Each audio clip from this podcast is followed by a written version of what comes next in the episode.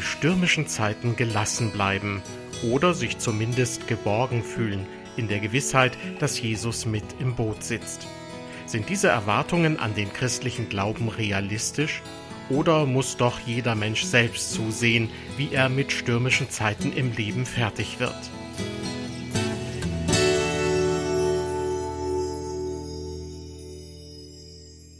Herzlich willkommen zu unserer Sendereihe beim Wort genommen. Diesmal geht es also um stürmische Zeiten im Leben und wie man sie bewältigen kann. Bei der SMD Herbstkonferenz in Marburg im vergangenen Oktober hat die Hochschulpastorin Sabine Kalthoff zu diesem Thema eine Bibelarbeit gehalten, die wir hier gleich wiedergeben. Die SMD wurde übrigens vor 70 Jahren als Studentenmission in Deutschland gegründet. Heute ist sie ein Netzwerk von Christen in Schule, Hochschule und akademischer Berufswelt. Sie sieht es als ihre Aufgabe an, dass vor allem junge Menschen den christlichen Glauben für sich entdecken und für ihn einstehen. Bei der letzten Herbstkonferenz bildete die Beschäftigung mit dem Markus-Evangelium einen Schwerpunkt. So wurde unter anderem eine Theateraufführung mit Szenen aus dem Markus-Evangelium angeboten und die eben schon erwähnte Bibelarbeit von Sabine Kalthoff mit dem Titel Folge mir nach, das Markus-Evangelium als Orientierungshilfe für Glaube in stürmischen Zeiten. In ihrer Ansprache nimmt Pastorin Sabine Kalthoff mehrmals Bezug auf das sogenannte Markus-Theater. Folge mir nach. Das Markus-Evangelium als Orientierungshilfe für Glaube in stürmischen Zeiten. Darin steckt schon eine Vorentscheidung, die ich ganz wesentlich finde, nämlich das Evangelium als Orientierungshilfe zu nehmen. Für unsere Nachfolger, für unser Leben als Christ in dieser Welt. Auch, und ich würde sagen gerade, in stürmischen Zeiten. Also nicht Orientierung an unseren gesellschaftlichen Normen, das, was gerade gern gesehen wird und politically korrekt ist. Auch nicht Orientierung an unserem persönlichen Gefühl, was gut und nicht so gut ist. Auch nicht Orientierung an den äußeren Umständen. Gerade wenn stürmisch ist, geht das doch so schnell. Dann leben wir als Reaktion auf den Sturm. Der Sturm bestimmt dann unsere Fragen, unser Lebensgefühl, unser Handeln. Und dann wird Jesus manchmal nur noch zur potenziellen Antwort auf den Sturm. Nein, diese Dinge mögen alle zur Orientierung beitragen und auch hilfreich sein. Aber die eigentliche Orientierungshilfe für unser Leben, gerade auch in Stürmen, ist das Evangelium. Das ist die gute Nachricht von Jesus Christus. Und deshalb habe ich entschieden, nicht bei den Stürmen anzusetzen, und zu fragen, wie das Markus-Evangelium darauf Antworten gibt. Ich habe lange überlegt, wo setze ich hier eigentlich an? Ist ja ein Riesenthema. Und sehr bewusst entschieden, ich setze nicht bei den Stürmen an, sondern ich setze beim Evangelium an und will davon ausgehend fragen, wie Nachfolge aussehen kann, wie heute Nachfolge gelingen kann. Folge mir nach. So ist die Bibelarbeit überschrieben und so ruft Jesus damals und heute. Wir haben es heute Morgen im Markus-Theater mehrfach gehört folge mir nach. Folge mir nach. Orientierungspunkt in der Nachfolge ist Jesus selber, das ist eine Person. Nach einer Aufführung des Markus-Theaters meinte ein Schauspieler, der den Jünger Johannes gespielt hatte, das Eindrücklichste für mich war, immer Jesus hinterherzulaufen, mich an ihm zu orientieren, der ständige Blick auf ihn. Als Christen folgen wir einer Person. Wer Jesus ist und was es heißt, ihm zu folgen, das wird uns im Markus-Evangelium vor Augen gemalt. Die meisten von euch waren heute Morgen hier, haben die Aufführung des Markus-Theaters, des Markus-Evangeliums gesehen. Und ich lade euch ein, einen Moment zu überlegen, welche Szenen oder Worte habt ihr vor Augen, wenn es um Nachfolge geht. Ich werde sicher nur manches von dem aufgreifen können, was ihr jetzt vor Augen hattet. Ein paar Häppchen anbieten. Und ich hoffe, dass es euch Appetit macht. Dass ihr nicht satt seid nach diesem Referat, sondern erst recht Hunger bekommen habt, in dieses Evangelium selber nochmal einzutauchen, selber auch diesem Thema darin nochmal nachzuspüren. Wer ist Jesus? Mit dieser Frage will ich einsteigen, weil sie im Markus-Evangelium immer und immer wieder anklingt. Und es ist für unser Thema heute Nachmittag wohl die wichtigste Frage. Denn wenn der Nachfolger in erster Linie heißt, Jesus nachzufolgen, dann ist entscheidend, wer und was uns dabei vor Augen steht. Auffällig ist, dass das Markus-Evangelium gleich zu Beginn eine sehr steile Aussage macht. Dies ist der Anfang des Evangeliums von Jesus Christus, dem Sohn Gottes. Und mit dieser Aussage leuchtet auf, zu welcher Erkenntnis die Leser eingeladen werden. Und dann beginnt der Weg dahin. Ein Weg, auf dem Markus uns Jesus vor Augen malt. Und immer wieder die Frage nach seiner Identität im Raum steht.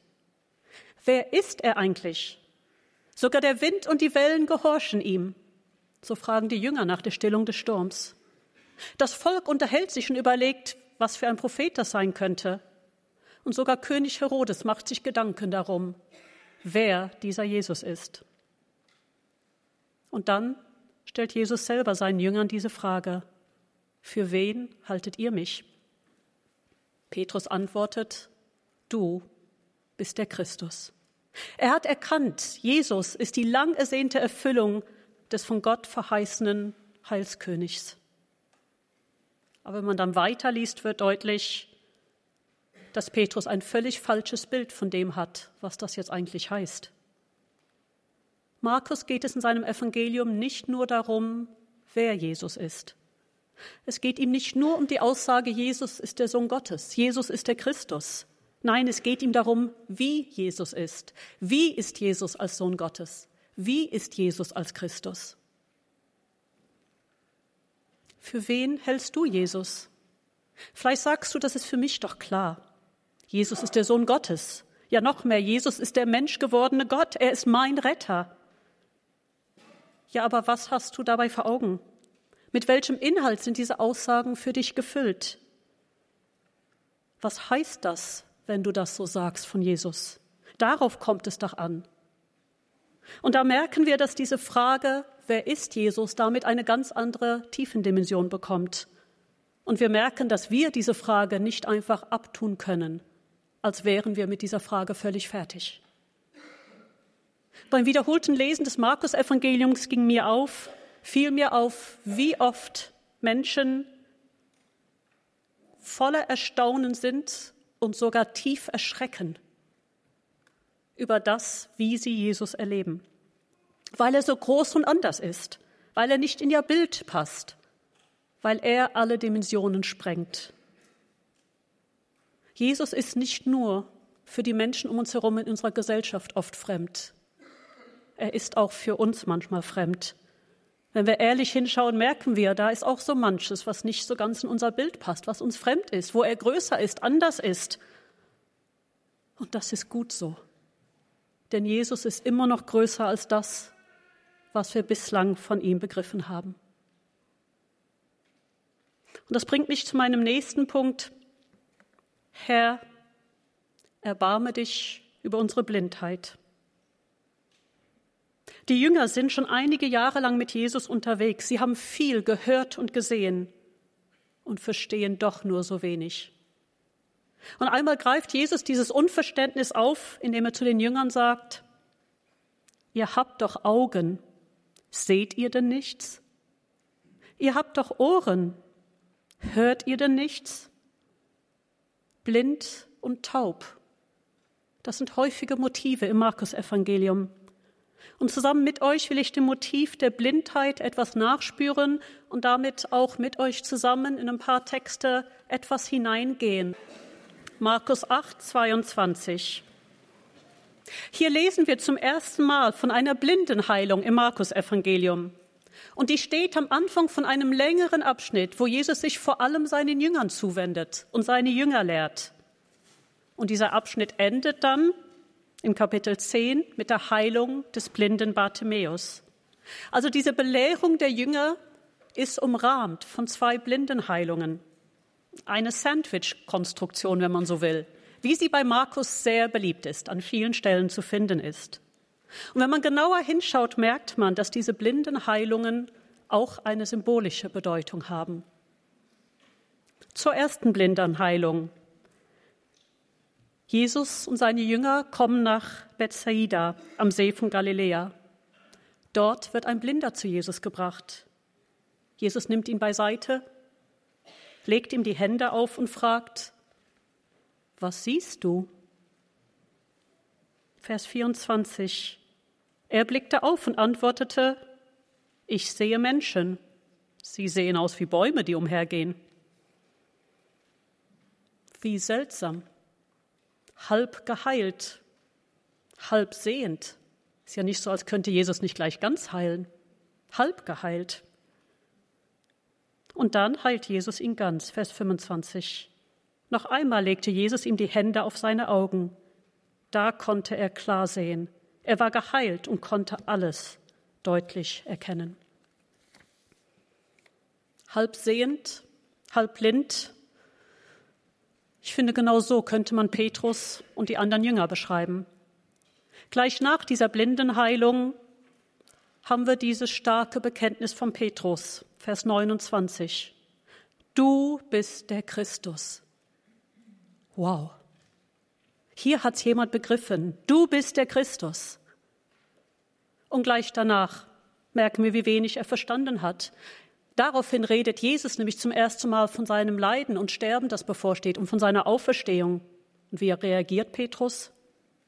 Er nimmt Jesus beiseite und fängt an, ihm das auszureden. Er meint es besser zu wissen, besser als Gott zu wissen, wie der Lebensweg von Jesus auszusehen hat, wie Jesus zu handeln hat und ist auch nicht bereit, seine Vorstellung davon, wie der Christus zu sein hat, von Jesus korrigieren zu lassen. Nein, Jesus, das geht doch nicht. Nein. Kennt ihr das auch? Sehend und doch noch so blind. Wir blättern weiter zur zweiten Ankündigung des Leidens und Sterbens von Jesus auf Seite 50. Ich lese Markus 9, 30 bis 32. Von dort brachen sie, Jesus und seine Jünger, von dort brachen sie auf und zogen durch Galiläa. Und Jesus wollte nicht, dass es jemand erfährt, denn Jesus wollte seine Jünger lehren und ihnen sagen, was ihm bevorstand. Der Menschensohn wird ausgeliefert werden in die Hände der Menschen. Sie werden ihn töten, aber nach drei Tagen wird er auferstehen. Aber die Jünger verstanden nicht, was Jesus sagen wollte, und sie scheuten sich, ihn danach zu fragen. Jesus nimmt sich Zeit, mit seinen Jüngern weg von der Menge zu sein, um ihnen zu erzählen, was vor ihm liegt, ihnen Einblick zu geben in den schweren Weg, der ihm bevorsteht, ein Weg des Dienens, der Selbsthingabe, und was passiert gleich danach? Die Jünger streiten darüber, wer der Wichtigste ist. Sie sind beschäftigt mit sich selber, mit ihrer Größe und Anerkennung, mit Konkurrenzdenken. Sehend und doch noch so blind. Wir blättern noch einmal weiter zu Seite 58. Zum dritten Mal redet Jesus zu seinen Jüngern von seinem bevorstehenden Tod und seiner Auferstehung, diesmal noch ausführlicher als vorher. Und dann, dann kommen Jakobus und Johannes mit ihrer Bitte, Vers 37. Lass uns rechts und links neben dir sitzen, wenn du regieren wirst in deiner Herrlichkeit. Und Jesus antwortet ihnen, ihr wisst nicht, um was ihr da bittet. Übertragen könnte man doch sagen, ihr seht nicht klar, ihr wisst nicht, ihr wisst nicht, welcher Kelch, welches Leiden, welche Selbsthingabe auf dem Weg zur Herrlichkeit liegt. Und dann sagt er zu allen seinen Jüngern, Vers 42, ihr wisst, die Herrscher der Völker unterdrücken die Menschen, über die sie herrschen. Ihr wisst, ihr kennt die Wege dieser Welt, ihr kennt ihre Vorstellung von Herrlichkeit, von Macht, von Herrschaft, bei dem das eigene Ich im Vordergrund steht und auf Kosten anderer bedient wird. Und ich finde das ganz spannend hier auf der einen Seite Vers 38, ihr wisst nicht. Und auf der anderen Seite Vers 42, ihr wisst. Ihr kennt die Wege dieser Welt viel besser als Gottes Wege. Geht es uns nicht auch oft so? Wir kennen das Denken und das Streben dieser Welt manchmal so viel besser als das Evangelium. Und das prägt dann, worum wir Gott bitten und wonach wir uns ausstrecken. Sehend und doch noch so blind. Dieser ganze Abschnitt der Jüngerschule schließt wieder mit einer Blindenheilung. Wir kommen zur Seite 60, Markus 10, 64. Jesus ist mit seinen Jüngern in einer großen Volksmenge unterwegs, sind sie dabei, Jericho zu verlassen, und da ertönen Schreie vom Straßenrand, Vers 47. Jesus, du Sohn Davids, hab Erbarmen mit mir. Und die Menge versucht, den Mann zum Schweigen zu bringen, aber er schreit nur noch lauter. Jesus, du Sohn Davids, hab Erbarmen mit mir. Jesus bleibt stehen. Er ruft den blinden Bartimäus zu sich und er fragt ihn, Vers 51, was willst du? Was soll ich für dich tun? Kommt euch diese Frage bekannt vor? Gerade vorher im Gespräch mit Jakobus und Johannes hat Jesus sie auch gestellt. Was soll ich für euch tun? Hier stellt er sie wieder und Bartimäus bittet nicht um Macht und Herrlichkeit, sondern seine Bitte lautet, Rabuni, dass ich sehen kann. Jesus heilt ihn. Was ist die Folge? Vers 54. Sofort konnte er sehen und er folgt Jesus auf seinem Weg. Er folgt Jesus auf seinem Weg. Klares Sehen führt in die Nachfolge. Wie tröstlich. Es gibt einen, der Blindheit heilen kann, auch unser Halbsehen heilen kann. Es gibt Hoffnung für die unverständigen Jünger damals und für uns heute. Jesus klar sehen, ich glaube, darum geht es, wer er ist und wie er ist um dann von ihm her alles andere klar zu sehen. Unsere Umstände, andere Menschen, unsere, uns selber, auch die Stürme. Wir, oft, wir laufen oft so blind durch den Alltag, kennen Jesus, glauben an ihn, aber verlieren ihn dann völlig aus dem Blick oder sehen ihn nicht klar, haben falsche Erwartungen, Vorstellungen von ihm und biegen unser Bild von ihm auch manchmal so zurecht, wie wir es gerne hätten. Jesus, wo bist du in dieser Situation? Das ist eine Frage, die ich mich immer wieder stelle, weil ich merke, ich habe eine ganz große Sehnsucht danach, dass meine Augen mehr geöffnet werden, um wahrzunehmen, wo Jesus in meinem Alltag gegenwärtig ist, sein Handeln zu entdecken, in dem Bewusstsein seiner Wirklichkeit zu leben. Und das ist manchmal überraschend anders als meine Erwartung. Jesus, erbarme dich meiner, dass ich sehen kann. Ich möchte diesen ersten großen Abschnitt schließen mit einem Zitat von Heinrich Spemann. Was wir im Auge haben, das prägt uns. Da hinein werden wir verwandelt und wir kommen, wohin wir schauen. Was wir im Auge haben, das prägt uns. Da hinein werden wir verwandelt und wir kommen, wohin wir schauen. Ich komme zu einem neuen Gedankengang, Nachfolger heißt Jesus auf seinem Weg zu folgen. Ich erinnere euch nochmal an eine Szene aus dem Markus-Theater. Jesus ist mit seinen Jüngern unterwegs. Er läuft vorne weg, die Jünger laufen hinterher. Sie folgen ihm buchstäblich nach. Aber innerlich sind sie gleichzeitig nur bei sich. Diskutieren miteinander darüber, wer eigentlich der Wichtigste ist. Äußerlich folgen sie Jesus nach und sind doch nur bei sich, mit, mit ganz anderen Ambitionen beschäftigt. Und diese Szene ist mir nachgegangen, weil ich den Eindruck habe, so wird bei uns oft Christsein gelebt. Ja, da ist Glaube an Jesus, Gottesdienstbesuch, Gebet und gleichzeitig ein Lebensstil, der unabhängig davon definiert wird. Nachfolger heißt Jesus, auf seinem Weg zu folgen, wir können unseren Lebensweg nicht vom Weg Jesu in dieser Welt abkoppeln als Christen. Der Weg von Jesus, der Weg des Dienens, der sich selbst verschenkenden Liebe, der vertrauensvollen Hingabe an Gott, das ist bis heute der Weg des Reichs Gottes in unserer Welt. Und Jüngerschaft heißt, etwas vom Wesen Gottes in dieser Welt abzubilden, ganz konkret in unserem Leben. Und so fordert uns das Evangelium heraus, aus den Wegen und Werten dieser Welt auch immer wieder herauszutreten, in unserem Alltag Jesus und seinen Weg zu wählen. Und das ist herausfordernd. Darin steckt ein hoher Anspruch. Mich haben manche Worte, als ich sie im Markus-Theater nochmal hörte, fast erschreckt, welcher Anspruch da zum Teil drin steckt. Und vielleicht müssen wir in unserer Wohlfühlgesellschaft neu lernen, auch diesen Anspruch zu hören. Ein Bewusstsein für das zu entwickeln, wo wir herausgefordert sind in der Nachfolge. Wenn man sich das Markus-Evangelium anschaut, wird der Weg von Jesus mehrfach mit dem Weg seiner Jünger verknüpft. Nur ein Beispiel an dieser Stelle. Markus 8, ich lese 34 bis 35 auf Seite 46. Das ist gleich nach der ersten Leidensankündigung von Jesus, wo davon redet, dass er leiden wird, sterben wird. Er hatte sein Kreuz vor Augen und dann sagt er Folgendes. Dann rief Jesus das Volk und seine Jünger zu sich. Er sagte, wer mir folgen will, darf nicht an seinem Leben hängen.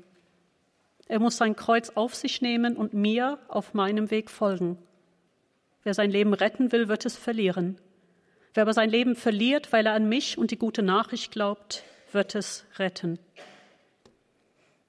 Jesus kündigt sein Leiden und Sterben an und im nächsten Atemzug sagte, dass jeder, der ihm folgt, sein Kreuz auf sich nehmen muss. Darauf kann ich jetzt nicht im Detail eingehen, das wäre eine ganz eigene Bibelarbeit, aber eine Sache fiel mir auf. Wenn man dann weiterliest, betont Jesus in den nächsten Worten, wie wichtig es ist, sich nicht für ihn zu schämen, sondern zu ihm und zu seinen Worten zu stehen vor einer sündigen Welt, die sich von Gott abgewandt hat. Und ich glaube, dass es für uns heute eine große Versuchung ist, das Kreuz der Nachfolge zu vermeiden, indem wir uns in ein privates und für die Gesellschaft unsichtbares Christsein zurückziehen schweigen, statt zu Jesus und seinen Worten zu stehen. Und schämen und deshalb ängstlich verstecken, statt auf Jesus hinzuweisen, statt öffentlich und deutlich von ihm zu reden. Und ja, das Bekenntnis zu Jesus bringt Kosten mit sich.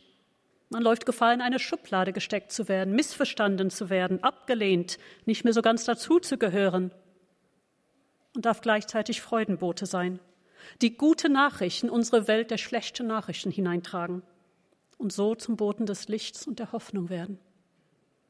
Ich möchte euch von Gabriel erzählen, einem kongolesischen Studenten. Er wurde von Rebellen entführt, als er am Pult stand und predigte und musste eine Woche lang mit ansehen, wie unschuldige Menschen versklavt, sexuell missbraucht und abgeschlachtet wurden. Und er wusste, dass es auch ihn treffen würden. So hatte er sich entschieden, dem Kommandanten mutig vom Evangelium zu erzählen. Daraufhin rief der Kommandant die anderen Rebellen zusammen und sagte, Hört euch an, was mir noch kein anderer Mensch erzählt hat. Alle anderen, die mit Bibeln kamen, haben aus Angst ihren Glauben verleugnet. Das Ergebnis war, dass dieser Kommandant Christ wurde und viele der Rebellen auch, weil einer, der in der Bibel kam, geredet hat und nicht geschwiegen hat aus Angst.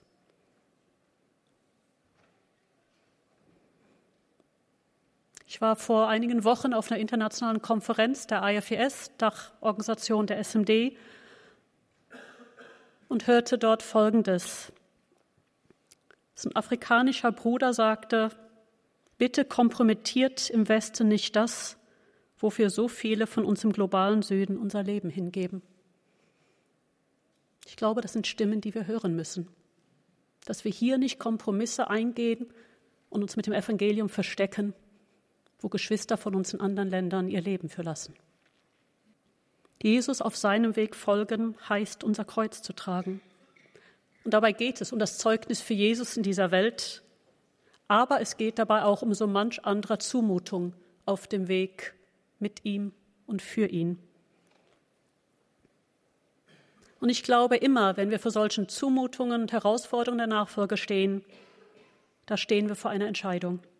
Entweder wir versuchen selber das Leben krampfhaft im Griff zu haben, die Kontrolle zu behalten, uns zu schützen, uns an irgendetwas festzuhalten, dass wir es bloß nicht verlieren. Oder wir wachsen in der Hingabe in Jesus, überlassen uns an ihn. Ich glaube, dass die Stürme unseres Lebens eine Einladung sind, unser Leben an Jesus zu verlieren. Jedes Mal ein Stück mehr und so in der Freiheit eines Lebens im Vertrauen zu wachsen. Nachfolger heißt Jesus, auf seinem Weg zu folgen. Und wie wir gesehen haben, gehört das Zeugnis von Gott in dieser Welt dazu. Und dazu gehört noch vieles andere mehr, was ich jetzt gerne anhand des Markus-Evangeliums illustrieren würde und mich aber auf ein paar Andeutungen beschränken muss. Der Weg von Jesus, das ist ein Weg des Dienens, das Du im Blick haben, statt nur um sich selber zu kreisen. Und diesen Blick für andere und ihre Nöte, gerade in stürmischen Zeiten, auch nicht zu verlieren. Das eigene Leben so einzurichten, dass dafür Zeit und Kraft auch bleibt. Es ist ein Weg der Gastfreundschaft, denen Raum zu geben, die sonst übersehen werden, die Kinder, die Kranken, die Einsamen, die Hoffnungslosen für sie ein weites Herz und offenes Ohr zu haben, ihnen Wert zuzusprechen.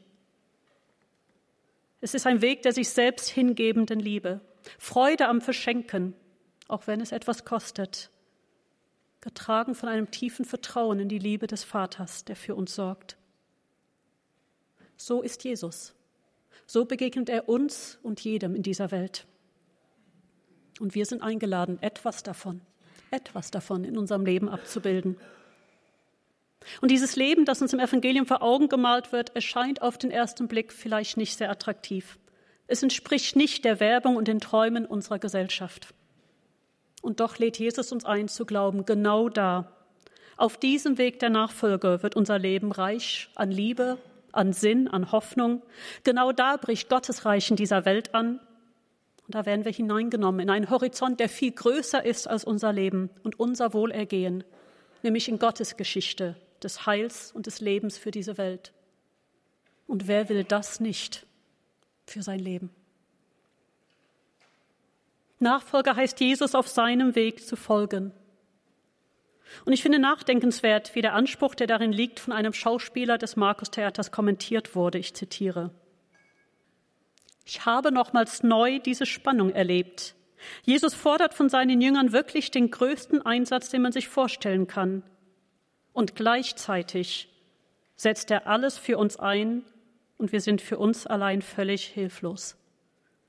Jesus fordert den größten Einsatz, den man sich vorstellen kann und gleichzeitig setzt er für uns alles ein und ohne ihn sind wir hilflos. Und das gilt es, glaube ich, wirklich zusammenzudenken, wozu Jesus uns auffordert und was er für uns tut. Und deswegen gehören diese zwei Punkte so eng zusammen, Jesus auf seinem Weg zu folgen und die entscheidende Wegstrecke geht Jesus ohne uns, aber für uns. Jesus und seine Jünger sind gemeinsam unterwegs. Das ist wie so ein Grundbild im Markus-Evangelium. Das zieht sich durch, wie sie gemeinsam unterwegs sind, bis Kapitel 15. Da verschwinden die Jünger völlig aus dem Bild. Sie sind geflohen, haben Jesus verlassen, haben ihn verleugnet, haben sich nicht zu ihnen seinen Worten gestellt. Und Jesus, er geht ohne sie weiter bis zum Tod am Kreuz. Und auf diesem Weg trägt Jesus ihre und unsere Schuld und Scheitern, unsere Gebrochenheit und Dunkelheit, unser ängstliches Kreisen um uns selber, unsere Scham für ihn, unser Streben nach Größe und Kontrolle. Da trägt er auch unser Unverständnis und Unvermögen in der Nachfolge, so dass wir immer wieder neu rufen dürfen, Herr, erbarme dich meiner. Und so ist die Hingabe an Jesus immer wieder neu ein sich fallen lassen in seine Gnade. Jesus geht ohne seine Jünger, aber für seine Jünger den Weg ans Kreuz. Diesen Weg können und müssen sie nicht mit ihm teilen. Können und müssen auch wir nicht mit ihm teilen. Und nicht nur das Kreuz. Auch die Auferstehung geschieht ohne die Jünger, aber für sie. Die Auferstehung, Gottes Sieg über alle Sünde, Tod und Gebrochenheit, ist ein Geschehen zwischen dem himmlischen Vater und dem Sohn. Ich weiß nicht, ob euch schon mal aufgefallen ist, dass kein Evangelium die Auferstehung beschreibt. Das ist ein Geschehen ohne Zutun des Menschen. Geschehen zwischen dem Vater und dem Sohn. Da wird der Sieg errungen. Für uns errungen. Diesen Kampf haben wir nicht zu kämpfen, sondern wir sind vielmehr eingeladen, unser Leben, auch alle Stürme unseres Lebens im Lichte dieser Realität zu sehen und zu durchleben. Und so kommt es zur dritten Blindenheilung im Markus Evangelium. Am leeren Grab von Jesus sagt ein Engel den Frauen, Macht euch auf, Jesus geht euch nach Galiläa voraus, dort werdet ihr ihn sehen. Dort werdet ihr ihn sehen, den Auferstandenen, den Lebendigen vor Augen zu haben, das verändert den Blick auf alles andere. Denn dann haben Tod und Leid nicht mehr das letzte Wort. Dann gibt es nichts in unserem Leben und dieser Welt, wo Gott hilflos davor steht. Dann gibt es eine Antwort auf meine Schuld und die Dunkelheiten meines Lebens. Da sind wir keinen Stürmen einfach ausgeliefert. Dann ist Jesus heute lebendig und nicht eine Erscheinung der Vergangenheit. Und ich darf vertrauen, dass sein Leben siegt. Dann wirkt dieses Leben in mir und ermöglicht Nachfolge. Dann, deswegen, weil Jesus auferstanden ist, haben wir eine Botschaft der Hoffnung für diese Welt. Nachfolger heißt Jesus auf seinem Weg zu folgen und dabei nie zu vergessen, die entscheidende Wegstrecke geht Jesus ohne uns, aber für uns. Bevor wir zum Schluss kommen, wenden wir uns noch einer Erzählung aus dem Markus-Evangelium zu. Es gibt eine Erzählung, in der es buchstäblich um einen Sturm geht. Da habe ich mir gedacht, bei unserem Thema können wir die nicht einfach außer Acht lassen. Eine stürmische Frage. Ich möchte euch in diese Geschichte hineinnehmen, um dann an einer Stelle nochmals innezuhalten. Und da, wo ich die Erzählung unterbreche, werde ich euch bitten, in eine bestimmte Rolle zu schlüpfen, aus dieser Geschichte. In eine bestimmte Rolle zu schlüpfen und dann stelle ich euch eine Frage, die ihr dann bitte aus dieser Rolle heraus beantwortet. Also so, als wenn ihr eines der Jünger wärt. Ich stelle eine Frage und ihr seid eingeladen, aus dieser Rolle heraus zu antworten, also in der Ich-Form, als wärt ihr diese Person. Und jetzt lade ich euch ein zu einer langen Reise durch Raum und Zeit. Unser Ziel ist die nördliche Gegend vom heutigen Land Israel, der See von Genezareth, zu der Zeit, als Jesus dort unterwegs war, vor ungefähr 2000 Jahren. Wir begeben uns an das Ufer von diesem großen See. Hinter dem See ragen die großen Berge empor. Ein Lüftchen weht von den Bergen herbei, wohltuend bei diesem heißen und staubigen Wetter. Um uns herum wimmelt es von Menschen. Jesus hat ihnen stundenlang vom Reich Gottes erzählt. Und jetzt, wo Jesus nicht mehr redet, sind wir umgeben von lautem Stimmengewirr. Mit Erleichterung hören wir, wie Jesus sagt, dass wir jetzt ins Boot steigen und an das andere Ufer fahren, die Volksmenge zurücklassen. Aber dann passiert es. Wir sind mitten auf dem See. Da kommt ein starker Sturm auf. Der Wind heult. Wasser klatscht ins Boot. Wir verlieren die Kontrolle. Da fällt unser Blick auf Jesus. Jesus schlief hinten im Boot auf einem Kissen. Seine Jünger weckten ihn und riefen, Lehrer, macht es dir nichts aus, dass wir untergehen? Ihr seid einer der Jünger. Du bist einer der Jünger. Inmitten von diesem heftigen Sturm wächst du Jesus mit der Frage, Lehrer, macht es dir nichts aus, dass wir jetzt untergehen? Du Jünger, was denkst oder fühlst du, als diese Frage aus dir herausbricht? Ich habe Angst und denke, kümmert ihn denn meine Situation überhaupt nicht? Ich bin total ängstlich und frage mich, ob das Jesus eigentlich gerade egal ist, in welcher Situation ich stecke. Ich versuche hier das Boot am Laufen zu halten, irgendwie über Wasser zu bleiben und der schläft. Ich investiere alles, was ich habe. Ich engagiere mich hier und Jesus, er liegt da einfach nur. Nach dem Ruder droht gerade auch mein Glaube zu brechen. Kümmert er sich nicht? Jetzt ist das Ruder schon gebrochen und weg und ich merke, wie es jetzt an meinen Glauben geht. Ist auch das Jesus egal? Du musst etwas tun. Tu endlich was. Jesus, jetzt, jetzt musst du handeln. Ich bin wütend. Ich habe dich doch schon so viele Wunder tun sehen und uns lässt du jetzt untergehen? Ich bin so voller Wut und Ärger. Ich habe doch zugeschaut, wie Jesus so vielen anderen geholfen hat und jetzt geht's mir schlecht und es passiert nichts. Ich habe mich entschieden, dir nachzufolgen und das ist jetzt mein Lohn? Ja, ich habe entschieden, dass ich mit dir, Jesus, unterwegs sein will. Und was habe ich jetzt davon? Ist das das Ergebnis? Du warst doch meine Orientierung. Ich bin so verzweifelt. Ich habe keine Orientierung mehr. Ich bin einfach nur verzweifelt. Dein Grundvertrauen möchte ich haben. Ja, so wie du, Jesus, hier so zu ruhen mitten im Sturm, das wünsche ich mir auch. Jesus, was passiert mit deiner Mission, wenn wir untergehen? Ja, Jesus, was wird eigentlich aus all dem, was hier jetzt so gut angefangen hat, wenn wir jetzt einfach untergehen? Danke, Jünger. Wir kehren alle zurück in die Evangeliumshalle auf die Heko im Jahr 2019 und verweilen nochmals einen Moment bei dieser Szene. Jesus, macht es dir nichts aus, dass wir untergehen? Ist das nicht oft auch unsere Frage, wenn wir mitten im Sturm sind? Sieht Jesus mich eigentlich und kümmert es ihn, wie es mir geht? Oder bin ich tatsächlich dem Sturm ausgeliefert? Stürme stellen uns als Christen eigentlich immer vor die Vertrauensfrage. Und genau das greift Jesus auch dann auf. Jesus stand auf, bedrohte den Wind und sagte zu dem See, werde ruhig, sei still. Da legte sich der Wind und es wurde ganz still. Und Jesus fragte die Jünger, warum habt ihr solche Angst? Wo ist euer Glaube? Aber die Jünger überkamen große Furcht. Sie fragten sich, wer ist er eigentlich? Sogar der Wind und die Wellen gehorchen ihm. Warum habt ihr solche Angst? Wo ist euer Vertrauen? So fragt Jesus seine Jünger. Und das kann man als Vorwurf hören, man kann es aber auch als Einladung hören, Jesus das zu sagen, was uns Angst macht. Mit ihm darüber ins Gespräch zu kommen, neu unseren Blick auf ihn auszurichten. Und das ist das, was hier passiert. Am Ende steht nicht mehr der Blick auf das Wasser, sondern auf Jesus. Vertrauen, Glauben, auch dieses Thema durchzieht das Markus-Evangelium.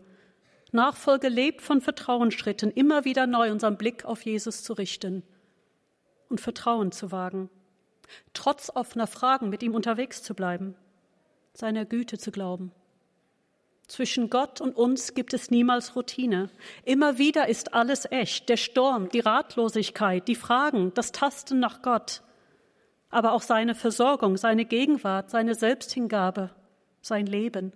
Und in dieser Spannung vollzieht sich Nachfolge. Wir können uns dieser Spannung nicht entziehen. Aber wir können entscheiden, ob wir darin auf den Sturm schauen oder auf das Kreuz schauen.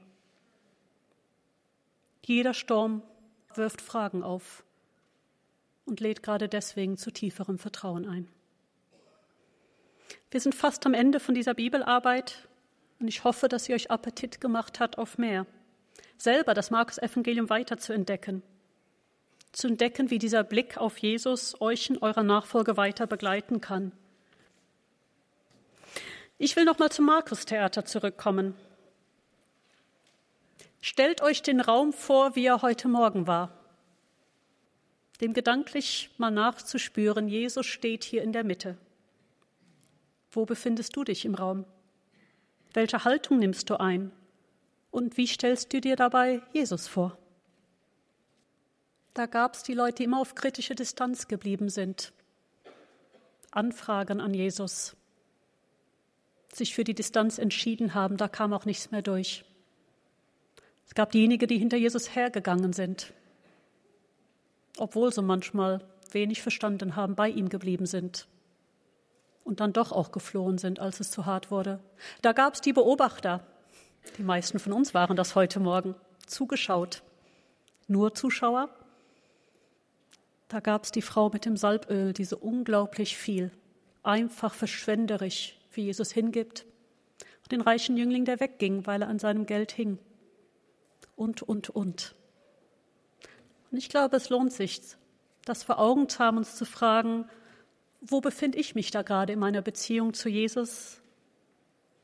Und wohin will ich mich bewegen, um in meinem Leben und in meinen Stürmen mich besser an Jesus zu orientieren. Vielleicht gab es da heute Morgen eine Rolle, einen Platz, eine Haltung, zu der du dich eingeladen fühlst. Mir ging das so, als ich das Marke Theater zum allerersten Mal gesehen habe. Immer und immer wieder gibt es Szenen, wo ein Mensch einen anderen Menschen zu Jesus bringt damit er sie heilt. damit er sie segnet, damit er ihnen hilft. Und seitdem begleitet mich dieses Bild, weil ich mir wünsche, so ein Mensch zu sein. Ich kann anderen nicht das geben, was sie brauchen. Ich habe nicht die Antworten auf ihre Nöte, auf ihre Fragen, ihre Sorgen. Aber ich darf sie auf Jesus verweisen, sie zu ihm bringen und darf so zur Freudenboten werden. Denn Jesus und das, was er zu geben hat, das ist die gute Nachricht, die wir in unseren stürmischen Zeiten so dringend brauchen. Folge mir nach. Das Markus-Evangelium als Orientierungshilfe für Glaube in stürmischen Zeiten.